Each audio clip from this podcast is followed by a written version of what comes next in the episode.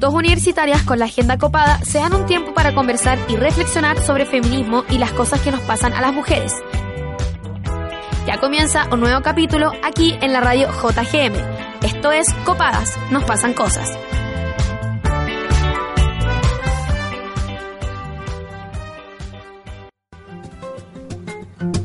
¿De cuántas violencias somos víctimas las mujeres diariamente?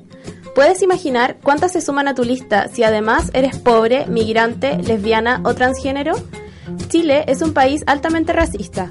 No solo discrimina al migrante, que es afrodescendiente, sino también a sus propias etnias, como cuando obligaron a la comunera mapuche Lorenza Cayuan a parir en grillada. Y ahí la discriminación no nace solo del ciudadano de a pie, nace del Estado y es la misma violencia que se manifiesta en el proyecto enviado hace pocos días por el Ejecutivo para mitigar la migración haitiana donde les reduce de 90 a 60 los días para hacer turismo y sin posibilidad de obtener visa de trabajo. Estas personas no se van a ir, solo van a aumentar los abusos hacia ellos, y así lo único que se va a lograr es seguir precarizando la vida de quienes llegan a este país ejerciendo su derecho humano de emigrar, pero se les revienta en la cara la ola de un Estado racista y discriminatorio. Partimos entonces el segundo capítulo de Copadas con este editorial en la voz de mi tocaya Camila Monsalva, aquí desde la radio JGM. Bueno, como introdujo Camila, el tema de hoy es principalmente el racismo y la intersección en el feminismo. Sí, la intersección tiene mucho que ver con el reconocer ciertos privilegios que tenemos algunas mujeres con respecto a otras mujeres. Por ejemplo, no es lo mismo ser mujer, trabajar en Isidora Goyenechea, en una oficina en la que eres importante o tienes un rango, vivir en Las Condes y tener nana, a ser una mujer que vive en La Pintana, trabaja como asesora del hogar en Las Condes, tener que dejar a su hijo solo, llegar a tu casa a la hora del hoyo de vuelta, etcétera. Son muchas más las violencias que se viven cuando no eres una mujer burguesa. Claro, y como dice Chimamanda en Ngozi Adichie, eh, la concepción hegemónica del feminismo es occidental. La mayoría de libros sobre el tema son occidentales, pero el concepto de feminismo es universal. En todas partes es necesario para alcanzar la equidad, pero la manera de alcanzarla debe ser culturalmente específica. Sí. Eh, bueno, este capítulo de hoy nació eh, por la manifestación que hubo con un episodio de Blackface. Camila, ¿nos puedes explicar lo que es el blackface?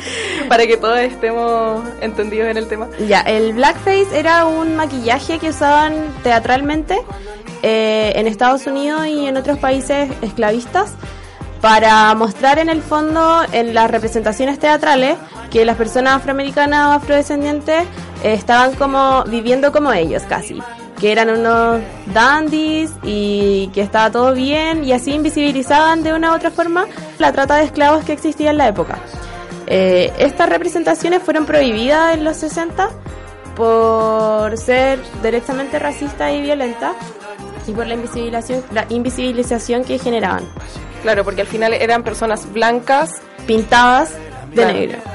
Claro, y eso igual tiene mucho que ver con lo que se llama la apropiación cultural. Quizá igual es como un término muy academicista o es nada que ver porque entiendo que mm, se están como, no sé si apropiando, no, no se están apropiando, están en ese caso ya casi como burlándose de, lo que son como, casi como las distintas razas. Así como hoy día quiero ser afrodescendiente, me voy a pintar, pero después igual me voy a meter a la ducha y voy a conservar todos mis privilegios de persona latina o persona blanca. Claro. Y por otro lado existe la apropiación cultural, que es cuando se toman eh, rasgos o costumbres de otras culturas que no te pertenecen. Claro. Eh, como algo así para reivindicarlas, pero estás reivindicando algo que no te pertenece. Y además lo estoy reivindicando desde afuera y por un concepto de moda también. Claro. No es como una lucha seria, ¿o sí? son como esas... Ah. Son como esas ferias artesanales que se ubican como en la Plaza Los Dominicos, donde venden cosas mapuche y es como, claro, oye, me, por favor pongámonos un bindi y saquémonos una foto así como haciendo el signo de paz. Claro, entonces como que valoran al final eh, las otras culturas solamente quizá por lo material o porque es súper chori y como que está de moda al final. Claro, para verse linda. Bueno, pero lo que pasó... Eh, este episodio del Blackface fue porque hace unas semanas hubo eh, un velorio por Joan Florville, que esta mujer haitiana que murió hace alrededor de seis meses y que fue acusada de abandono de su hija. Eh, o sea, obviamente las personas que, que asistieron a ese eh, velorio y que hicieron estas manifestaciones, yo no creo que estén en contra de la inmigración ni mucho menos, pero existe también como cierta ignorancia de parte de las personas e incluso desde las feministas eh, al realizar estas em, como estas performances. Sí. Y de hecho, ese es precisamente el tema de hoy. ¿Cómo vamos a enfrentar esta ignorancia que, que todos sufrimos también? Porque en el fondo todos somos súper ignorantes eh, con respecto a una u otra cultura. Y para eso, hoy nos acompaña Mercedes Argudín. Ella es una mujer afrochilena, hermosa, inteligente, ah, brilliant, talented, gorgeous, ah, y es activista independiente por los derechos y la visi, vis, visi, contra, visibilizas, calle, ya, eh, es activista independiente por los derechos y la visibilización de la mujer afrodescendiente. ¿Cómo estás, Meche? Bien, ¿y ustedes? Bien, también. Bueno. Meche, eh, te podemos decir Meche, ¿cierto? Sí, sí, todo el mundo me dice Meche, hasta gente que como formal que no me debería decir Meche, Meche.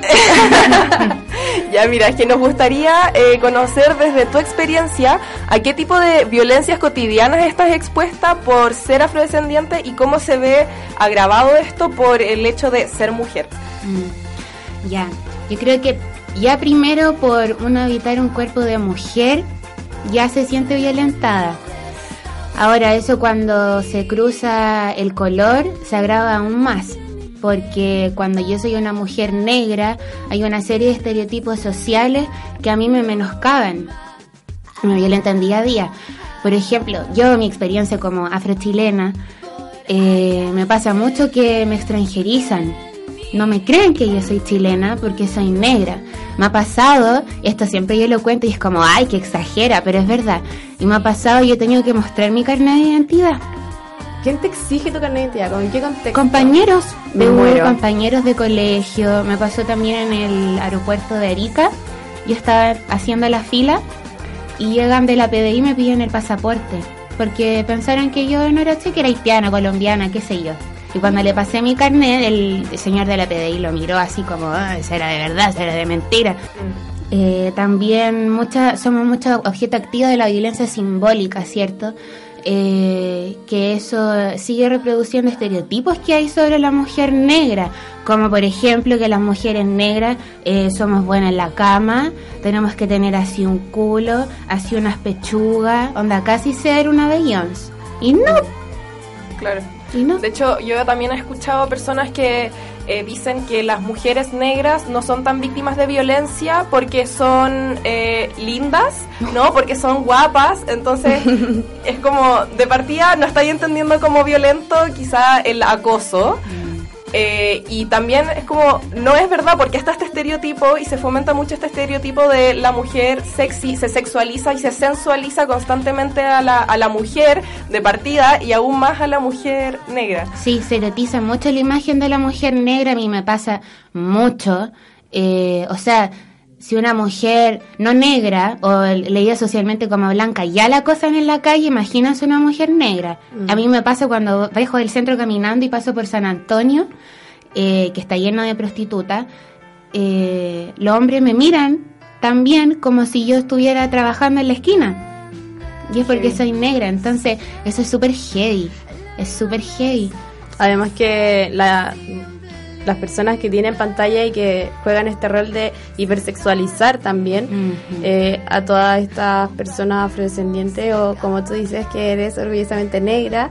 Eh, tampoco ayuda, por ejemplo, yo me acuerdo de la botota que hace un sketch con blackface y ahí está todo el rato como de que todo se trata de estar caliente y, que también se ponía como unos huesos en el pelo y era como al final no es, no es diferente a lo que hacen en Morandé con compañía. Claro. Me iba a decir, sí.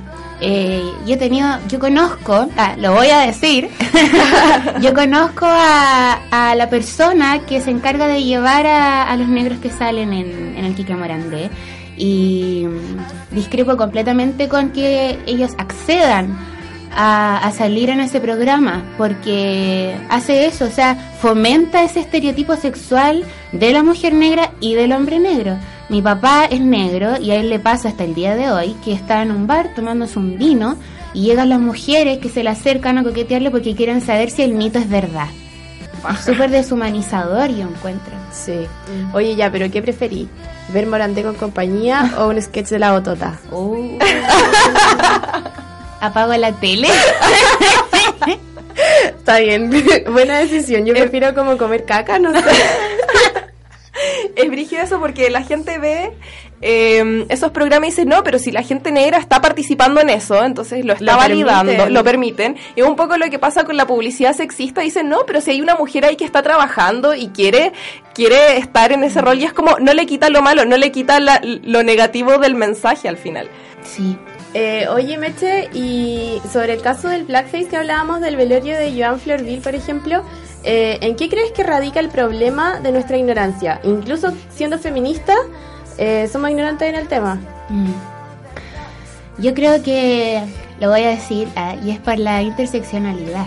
O sea, como decía la escritora que tú nombraste, claro, está el feminismo, ¿cierto?, que nos engloba a todas, pero mi experiencia es diferente a la tuya y a la de la otra persona y así y así y así, porque se cruza el sexo, el género, el color, la religión, la situación socioeconómica, el idioma. Entonces no es lo mismo, por ejemplo, yo soy negra, sí, pero tuve el privilegio de estudiar. Vivo, en un, vivo bien, vivo con mi familia, puedo tomar el metro, eh, fui a la universidad, me titulé, pero no es lo mismo mi experiencia la de una mujer colombiana, negra, que vive en Antofagasta, es trans y tiene VIH, por ejemplo. Claro. No es lo mismo. Entonces el feminismo tiene que abordar todas esas experiencias individuales para poder hacer una, un agente de cambio concreto. Al final, nosotras, nuestro desafío quizá es estar constantemente cuestionando nuestros privilegios, porque incluso vivir en Santiago es un privilegio para alguien que vive en alguna en, otra región. Es que claro, en, alto precarizado, no, hay un solo, no hay un solo feminismo, no hay un solo feminismo. Em, hay un discurso muy bueno que habla de eso, de Sojourner Truth, que ella dijo en una convención de mujeres en el tiempo de la sufragista, que estaban todas estas feministas, oh, y yo quiero votar, yo quiero votar. Y llega ella, que era una mujer negra esclavizada, pero abolicionista, era la única mujer negra en la asamblea, y ella levanta la mano y dice, oye, ¿y acaso yo no soy una mujer? Porque la invisibilización de la mujer negra viene desde ese tiempo y sigue hasta ahora. Y no solo de la mujer negra, sino que también de la mujer indígena. Y así sucesivamente. Entonces, eh, no, hay un, no hay un solo feminismo, hay distintos tipos de feminismo. No es el mismo feminismo de la mujer de ciudad, a de la mujer de campo, de la mujer del Pacífico colombiano y así sucesivamente. Mm. ¿Y mm, de qué manera crees que podemos combatir esta ignorancia?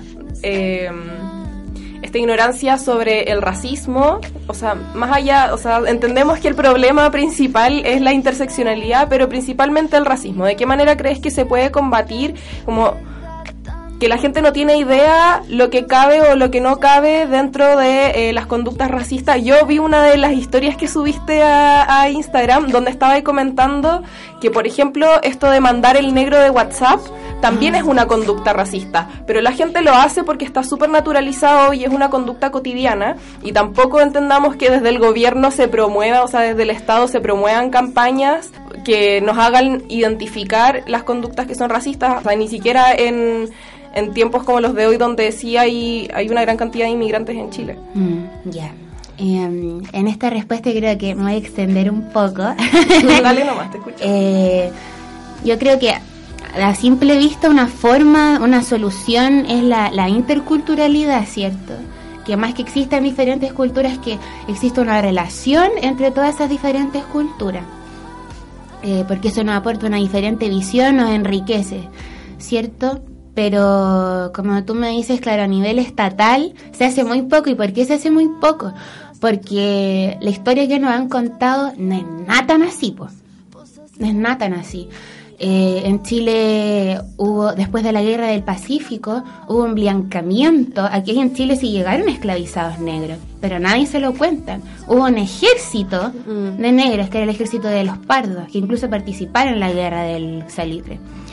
Entonces, después de esta guerra se hace un blancamiento del norte eh, donde empiezan a llevar a, gente blanca al norte para que tuviera hijos más blancos, porque qué asco los negros, vamos a blanquear esta raza. Eh, entonces, el eso no sale en los libros de historia, no sale en los libros de historia y la gente común y corriente no lo sabe, ni yo lo sabía, y eso que yo soy negra y nací en Chile. Entonces, eh, eso que produce que no hay un desconocimiento de nuestra raíz, de nuestra identidad. Eh, anoche mientras estaba estudiando para la entrevista, porque estudié, me puse a leer eh, un estudio que salió en la Universidad de Talca hace unos años, donde eh, salía que de un universo de 44 personas entrevistadas, más del 50% de los chilenos prefería que, prefería que le dijeran chileno a mestizo. Entonces, oye, lo encontré súper fuerte porque eh, el chileno común y corriente se identifica más con esa visión eurocéntrica, ¿cierto? De la persona alta, rubia, de ojos claros, pero basta con irse a comprar el barrio Makes para cachar que eso no pasa nada. Entonces hay una, nos, han nos han contado muy mal la historia, hay un desapego cultural muy grande y hay una pega nosotros como ciudadanos que tenemos que hacer y exigirle al Estado también que las políticas educacionales sean más inclusivas en cuanto a cultura también. Claro, porque en el fondo todas estas personas que son súper racistas y súper xenófobas como Cast, eh, no sé, como personas de su clase han salido del país a estudiar gratis con beca Chile, digámoslo, porfa. Y siguen siendo racistas, siguen siendo homofóbicos, siguen siendo personas terribles. Entonces como que parece que este cambio no viene por la academia, no viene por cuántos títulos tengáis, ni por cuántos magísteres, ni nada. Porque ya vemos que en, esas personas ni siquiera, ni siquiera les tocó, no fue efectivo, pero en lo más mínimo. Oye, que que me acordé con el estudio que dijiste, me acordé de uno y lo busqué, que es del Instituto de Derechos Humanos y dice, la mayoría de los chilenos se ven a sí mismos más blancos y menos sucios y acusan a los inmigrantes como desasiados en un claro mensaje, bueno, eh, como la discriminación racial se manifiesta en este país. Qué fuerte. Heavy. Como la mayoría de verdad creen que son más blanquitos y más limpiecitos que un colombiano, por ejemplo, que está sentado al lado suyo en la micro. Sí, es súper fuerte y al final yo creo que esta ola de, inmigración negra que está llegando a Chile no es que ahora van a ser los nuevos afrochilenos. Yo soy afrochilena de mucho antes que llegara esta ola de inmigración negra. Esta inmigración negra está removiendo mucha historia que está ahí empolvada, guardada. Nos está enrostrando una verdad de Chile que muchos no queremos ver, pero que es necesaria. Mm. Oye, Meche, y me gustaría también discutir contigo el tema del lenguaje y su descolonización. Eh, pero antes vamos a escuchar algunas opiniones de nuestros auditores sobre ese tema, ¿ya? ¿Cuáles son tus contradicciones? ¿Cuáles son tus dudas como feminista? Intentemos resolverlas aquí, en tu pregunta copada. Desde tu posición de persona latina, ¿crees que es racista decirle negro a una persona de descendencia afro? La palabra negro está cargada de violencia racista, sin duda. Es un concepto eh, muy usado en Chile para insultar en, lo cotidiano, pero sucede que también para algunos es una posibilidad de afirmar una identidad, afirmar una cultura y también decir negro puede servir a, a los chilenos, por ejemplo, a entender que no somos tan, tan blancos como pensamos. Me niego a hablar de afrodescendientes porque primero encuentro que es demasiado academicista e incluso paternalista esto de, ay, no les digamos negros y negras porque pobrecitos son víctimas, no sé qué. Creo yo que el, el trabajo está en adoptar una posición política que permita reivindicar el ser negro y resignificar el ser negro o el ser negra. Depende. Si tú le dices a alguien negro lindo, a lo mejor no está mal, y si le dices negro culiado a alguien, sí es muy racista. Ahora, el decir genéricamente estos negros, sí, eso me parece racista, pero me parece que también las palabras tienen sus contextos, que eso es súper importante, y que no solo importa como el contexto en el que lo dices, sino quién, le, quién lo dice. No, no considero que sea racista porque desde mi perspectiva, racismo sería negar que existe el el color de piel negro. El racista es decirle a, las personas como gente de color y racista también está es eh, minimizar el negro e, y utilizarlo como un insulto. para saber si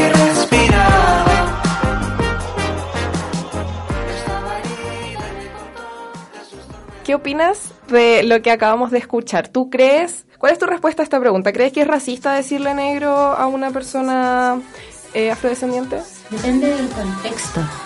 Depende ah, Allí también había alguien que decía eso. Sí, me gustaron las respuestas. Yo pensé que iba a escuchar algo así como ¡Ah!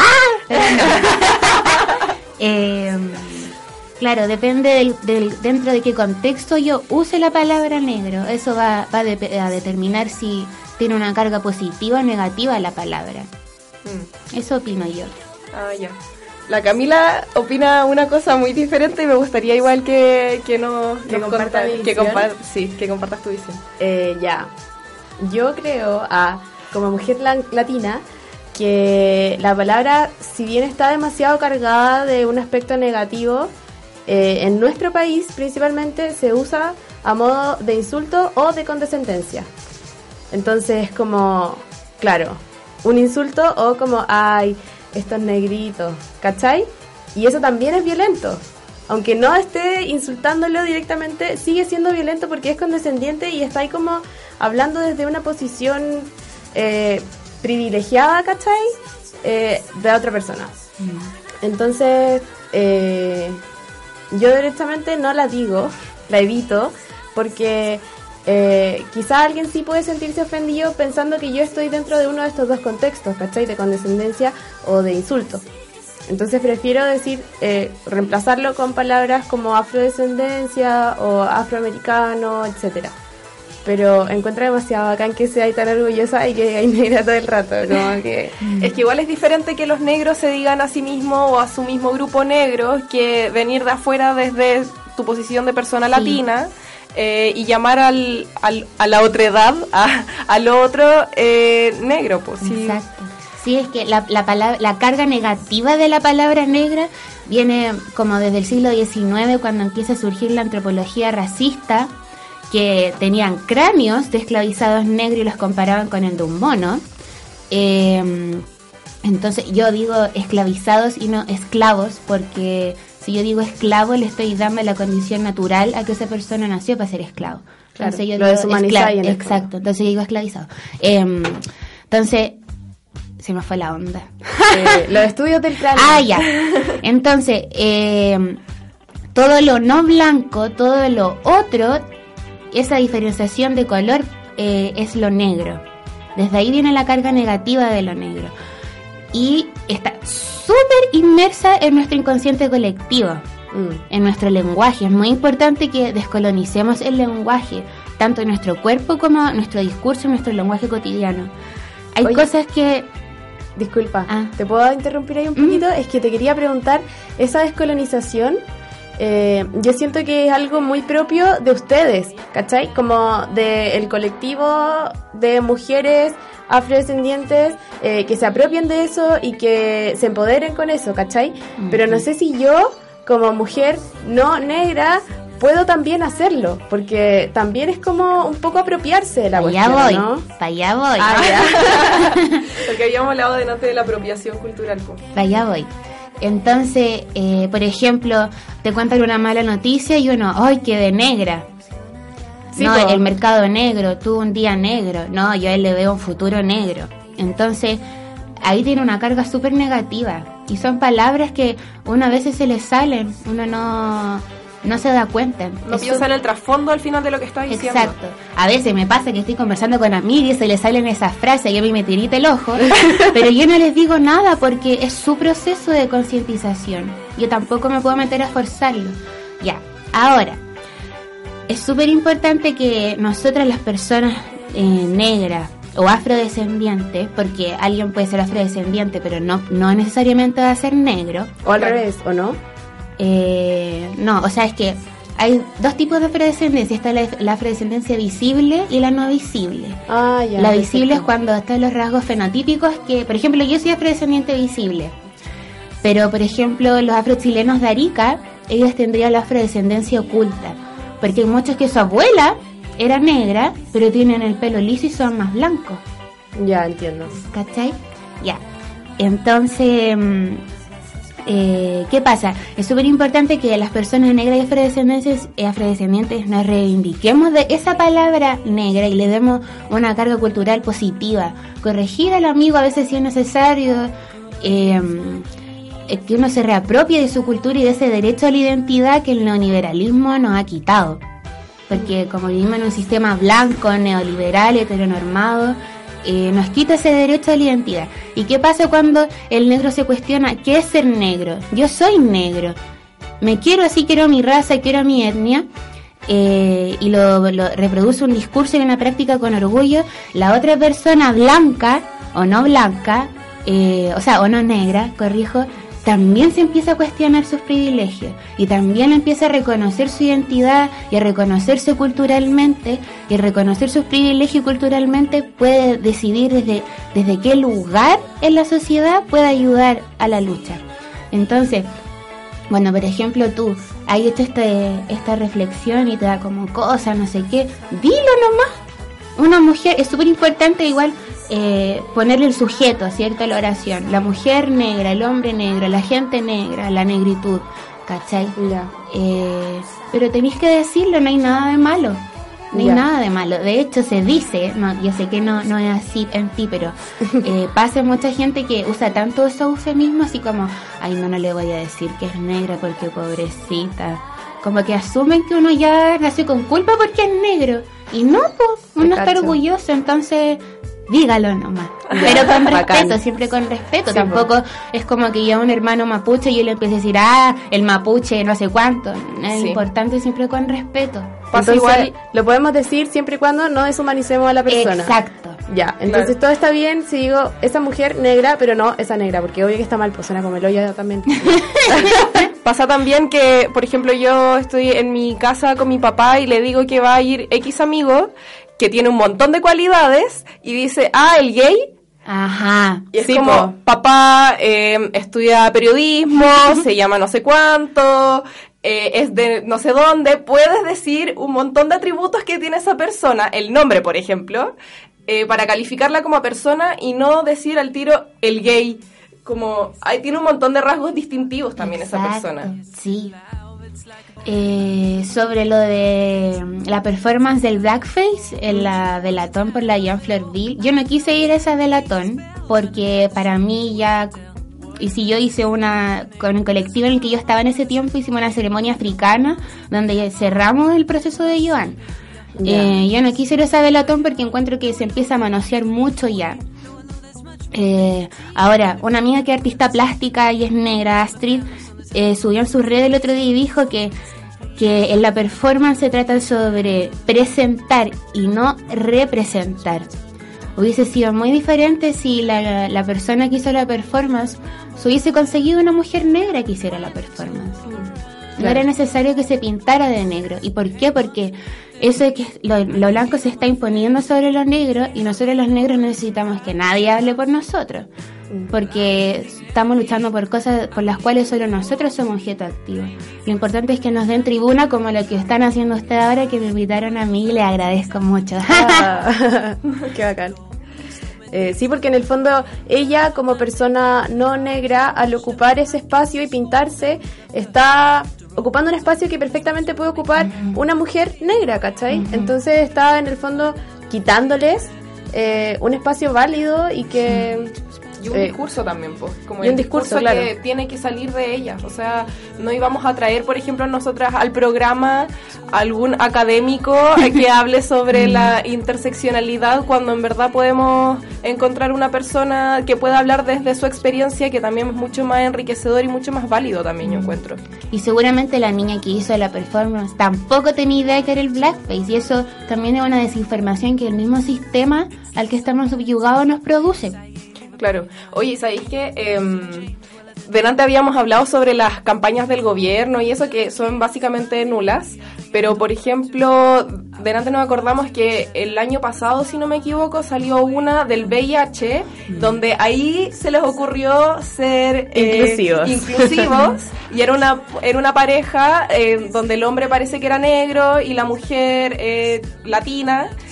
Y, y, ahí como que ponían el mensaje de precaución del VIH y también últimamente cuando salieron estas cifras de, de, que aumentó el VIH, también hay mucha desinformación y no sé, la gente en general no piensa en el sistema educativo chileno quizá y todo lo relacionan con la inmigración. Sí, eso es súper grave, porque la inmigración no es, ¿por qué no ponen un chino? Me pregunto yo. O a un europeo, hermano. Estaban bañados en sífilis esos hueones hace un par de siglos normal, ¿cachai? Sí, es brígido. Y de hecho, también salió un estudio hace muy poco que rompía con el mito de que los haitianos eran, la, eran eh, o sea, los inmigrantes del... Uy, no sé hablar. ¿Como los culpables? No, como la mayor cantidad de personas inmigrantes eran de Haití. Ah, claro, que son la sexta. Son la sexta. Y estaban entre esos, en ese top five, los argentinos, pero parece como que los chilenos en general tienen como un orgullo de que los hermanos argentinos casi mm, como si Vengan a comprarse ropa forever. Ah. A, al Costanera Centena a, llenar sus maletas. ¿Es brígido eso, Sí, sí, es que es súper heavy porque... Eh, hay menos haitianos en comparación al argentino, a los peruanos, a los colombianos, alemanes. Nadie dice nada por todos los alemanes que se vinieron al sur. Nadie reclama por eso. Pero ¿por qué se nota tanto la migración haitiana? Porque está el color, pues, porque son negros. Entonces, uh, uh, la gente se asombra. Pero yo creo que está bien, tiene que pasar. Eh, Chile, en Chile estamos muy, muy atrasados en, con relacionarnos con la afrodescendencia. En Argentina tienen súper reconocido a los afroargentinos, en Uruguay a los afro-uruguayos, en Brasil estas discusiones están desde el tiempo de la dictadura, en Brasil incluso antes. Entonces está súper bueno que en Chile esté pasando esto y lo estemos discutiendo y, que al final todos nos queramos más el uno al, otro ¿no? Ay, qué tierno. Eh, oye, tú nos recomendaste una canción, nos dejaste ah. ahí una canción. Sí, ¿Quieres presentarla tú? ¿La canción? Ya. eh, traté de elegir una canción no muy latera porque igual escucho como harta música de abuelita. eh, elegí esta porque se llama El Festejo del Color. Eh, y como estamos hablando de este tema, dije ya esta la canta Lana Stern con la Susana Vaca, que es una cantante afroperuana que me gusta mucho. Y Marta Gómez y Pedro Aznar. Sí, y habla como de todo este tema de la inmigración, de los colores, y yo la encuentro muy bonita. Entonces nos quedamos con Festejo de Color de Nano Stern, Susana Banca, Marta Gómez y Pedro Aznar.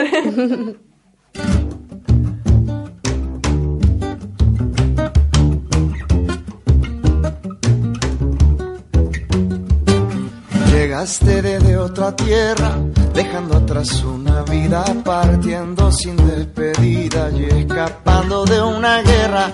Cruzaste la cordillera, atravesaste el desierto, tal vez llegaste al puerto sin saber lo que esperaba. Lo cierto es que atrás quedaba el pasado con sus muertos.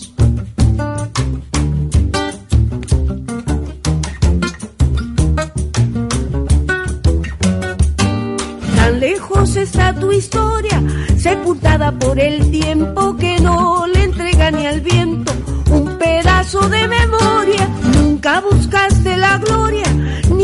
ni imaginaste el futuro, pero en aquel viaje duro que te trajo a este lugar, la vida empezó a brotar como la hiedra en el muro. Celebro la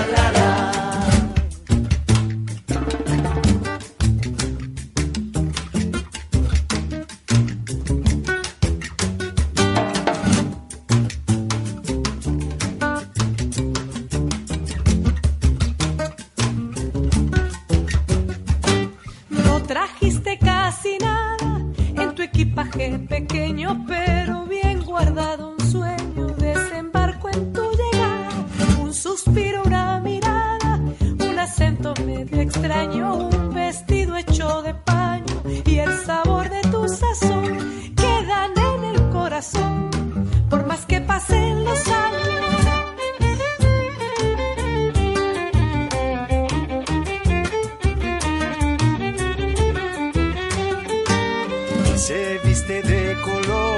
nuestra tierra engalanada para celebrar tu llegada y alejarte los dolores y a tu paso crecen flores que entremezclan las raíces de todos esos países que en tu ruta se han unido y que el tiempo ha convertido en telar de mil matices. Celebro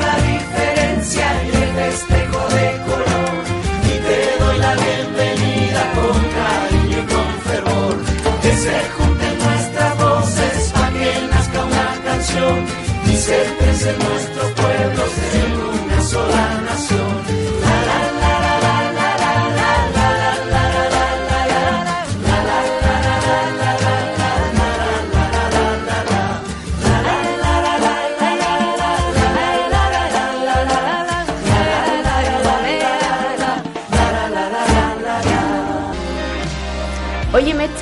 estaba buena la canción, yo nunca la había escuchado. Sí, a mí igual me gustó Caleta. Sí.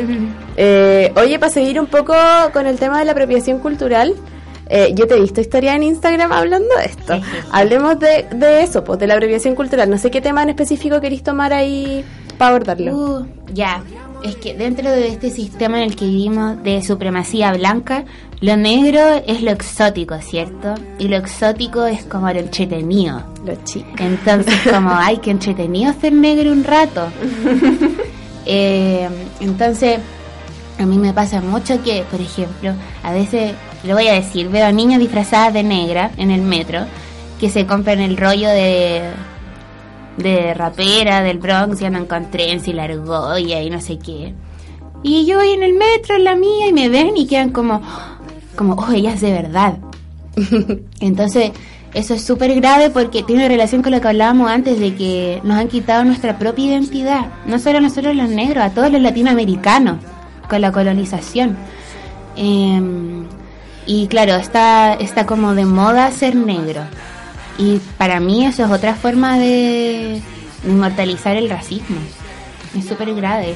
Me pasa mucho que, sobre todo desde hace algún tiempo, que he visto a muchas mujeres que andan como con la moda de usar turbantes. Y a mí me molesta. Me molesta porque me despersonaliza. A mí, me- para mí no es entretenido ver a alguien disfrazado de mí. Tampoco puedo ser tan eh, dictatorial, ¿cierto? De decir, no, tú no lo puedes usar. Porque sería súper absolutista, ¿cierto? No puedo ser así. Ca- el, cada uno se puede poner lo que quiera. Pero yo tengo que comprender que eso que yo estoy usando le pertenece a una cultura a la cual yo no, de la cual yo no soy. No está en mi, yo no, lo, no, no, no me ha sido heredada esa cultura, de la cual yo estoy extrayendo un elemento, lo estoy descontextualizando y lo estoy usando por pura moda o por para comercializar la onda y tener más seguidores. Entonces, eso es súper grave. El, turbante también tiene toda una historia dentro de la mujer afrodescendiente. eh, que cuando éramos esclaviza fuimos esclavizadas en, en los campos de, de algodón, nos hacían ocultar nuestros cabellos, porque llamaba mucho la atención del patrón. Entonces el patrón, para que no se enamorara de nosotras y fuéramos la amante, nos hacía ocultar nuestros cabellos y teníamos que ponernos tela. Entonces empezamos a sacar provecho de eso y empezamos a usar turbantes. Y después, eh, como las mujeres somos inteligentes y somos, somos Vivaldi, como se dice, eh, empezamos a esconder, las mujeres negras empezamos a esconder semillas o incluso panes que le robaban al, al patrón blanco en el turbante. Y esos panes al final de la jornada los llevaban a sus casas o a las rutas de escape que iban al cimarronaje, que es tierra libre. Entonces tiene una historia súper importante y muy bonita para la mujer negra y por eso es que para nosotros es tan doloroso cuando vemos que alguien se cree negro y lo usa el turbante así nomás. Y si va a usar el turbante, tiene que contextualizarlo y usarlo no solo como si voy a tomar ese elemento que no me pertenece, bueno, yo lo ocupo, pero también hablo de su historia, ¿cierto? Es muy hipócrita que yo llegue y me ponga un turbante africano y no hable de las mujeres negras que están siendo asesinadas, por ejemplo. Claro, mm. como de no responsabilizarte un poco eh, y apañar igual el discurso que, que te tiene con el turbante en la cabeza. Claro. Sí, igual tiene mucho mucha responsabilidad como la industria de la moda igual con estas cosas, como lo que hablábamos también las cosas como eh, mapuche, como todas estas ferias artesanal de gente que hace pañuelos, como, oye, mira pañuelo que me compré, o los aros, los aros como eh, yo en verdad no, no, quiero hacer como, como que sé de, con los nombres de, de todas las joyas mapuche, pero está súper de moda igual eso, como los collares, los aritos. Y una cuestión que se difunde también como desde las multitiendas. claro, yo creo que también eso puede verse desde una perspectiva, siendo un poco como abogado al diablo, eh, de una perspectiva de visibilización de la cultura, que no te pertenece, pero tú igual estás aportando a que se visibilice. Visibilice, lo dije bien. ¡Ah, qué espectacular! y, pero siento que eso también está profundamente ligado eh, a la industria y al capital, ¿cachai? Como que ellos quieren que tú lo compres para que tú pienses que estás siendo activista de la causa. Exacto. Pero siento que la visibilización... Esta palabra me va a penar todo el programa. Visibilización. sí. Eh, tampoco es como que sirva de mucho cuando la ejerce alguien, cuando alguien lo intenta desde afuera. Porque, o sea, no sé, po, Obama fue presidente dos veces consecutivas en Estados Unidos y no se acabó el racismo con eso, ¿cachai? Onda, ¿qué más visible vaya a estar que siendo el presidente de Estados Unidos y aún así no se acabó el racismo? Entonces igual este es como un rollo medio comprado que se inventan o que nos inventamos eh, para poder usarlo y para poder en el fondo alimentar a la industria y comprarnos un rollo para sentirnos bien con nosotras mismas.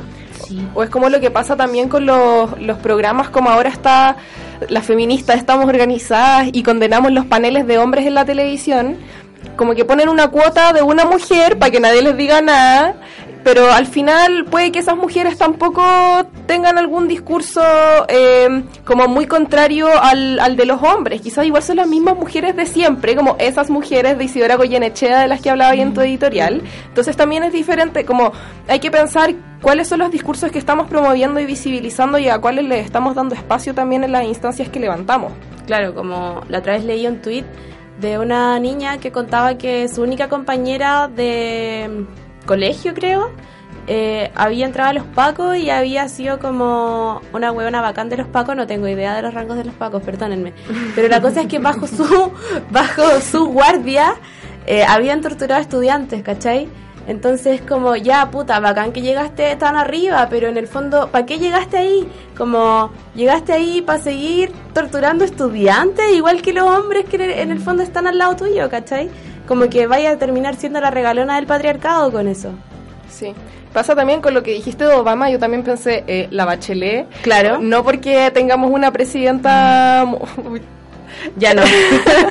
Rest in peace, así como. Me estoy persinando. Em, no porque tengamos una presidenta mujer en Chile o en cualquier otro país, bueno, ahora en Latinoamérica ya, ya se quedó sin presidentas mujeres, eh, pero no por eso va a ser eh, menos machista el país mismo. Mm. Es que yo creo que los cambios profundos, más estructurales, se producen desde no desde las personas que están ya en las, en las cúpulas, son pocos, pocos. Se produce desde, desde nosotros, los que estamos, los que estamos en la calle.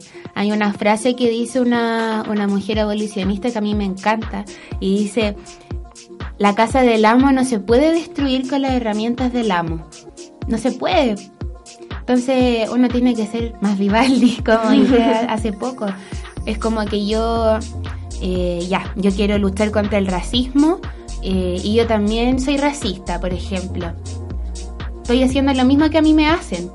Igual es importante saber reconocer como las formas de neorracismo, porque ya, claro, no eres como un blanco que tiene un campo de algodón y está esclavizando personas, pero en el fondo eso pasó hace siglos, ¿cachai? Como tenéis que ubicarte igual en tu contexto actual y ver de qué manera estás siendo racista tú hoy día. Sí, cuestionar los privilegios siempre.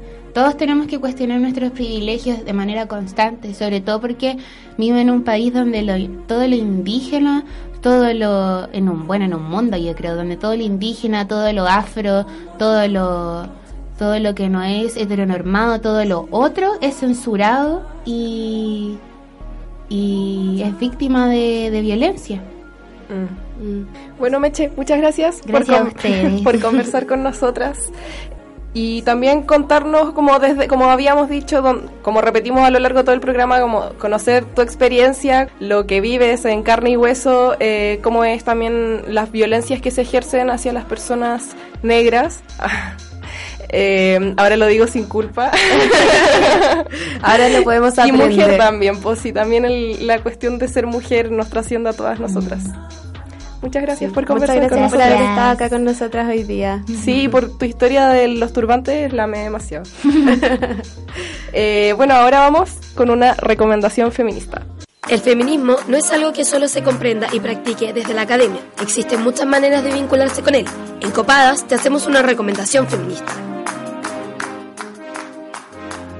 Nuestra recomendación de hoy es El peligro de una historia única de Chimamanda Ngozi Adichie, que es una charla donde esta escritora nigeriana cuenta que desde niña le gusta contar historias y que pese a vivir en África, en esa época, o sea, cuando era niña, sus personajes, los personajes de los que mm, ella hablaba eran blancos, de ojos azules, que jugaban en la nieve, que hablaban del clima.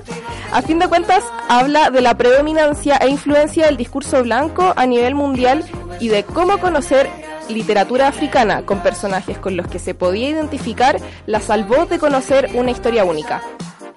También Chimamanda habla de que al llegar a estudiar Estados Unidos se enfrentó a los prejuicios sociales. Por ejemplo, la gente sentía lástima por ella y le pedían escuchar su música tribal.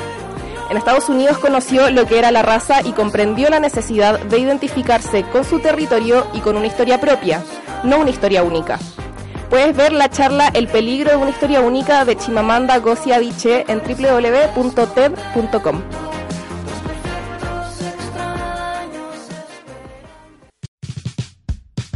¿Quieres proponer el tema para el próximo capítulo o tienes sugerencias para el programa? Encuéntranos en Instagram como CopadasJGM y conversemos un rato. Bueno, de esta forma finalizamos nuestro segundo capítulo de Copadas acá en la radio JGM. Agradecemos nuevamente a Meche por estar aquí con nosotras hoy día conversando y nos despedimos. Sí, y recuerden seguir a la radio JGM en todas sus redes sociales, en Instagram como arroba radio JGM, en Twitter como arroba JGM Radio y en Facebook como Radio JGM. Eh, eso es que yo no me sé. Espero que a todos igual nos haya quedado un poco más claro eh, lo que es la interseccionalidad y también cómo referirnos a las personas negras. Y claro, siempre hacerlo con, con respeto y cuestionándonos constantemente cuáles son nuestros privilegios. Así es. Eh, los dejamos invitados para el próximo jueves para escuchar el próximo capítulo, que aún no sabemos de qué se va a tratar, pero por supuesto que va a estar muy entretenido. Así que nos escuchamos pronto. Chao. Chao, Lin. Así termina un nuevo capítulo de Copadas, nuestro espacio semanal para reflexionar y conversar sobre las cosas que nos pasan. Acompáñanos todos los jueves aquí en la radio JGM.